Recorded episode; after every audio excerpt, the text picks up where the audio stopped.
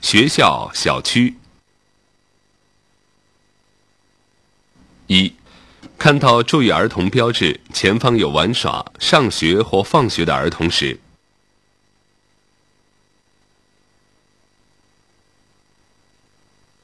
一，应预测到的危险，儿童会突然横穿道路。二，应采取的措施，必须减速，以随时能停车的速度行驶。二，看到有皮球突然滚到路上时，一，应预测到的危险，有儿童跟随其后跑出来。二，应采取的措施，应立即减速，必要时停车。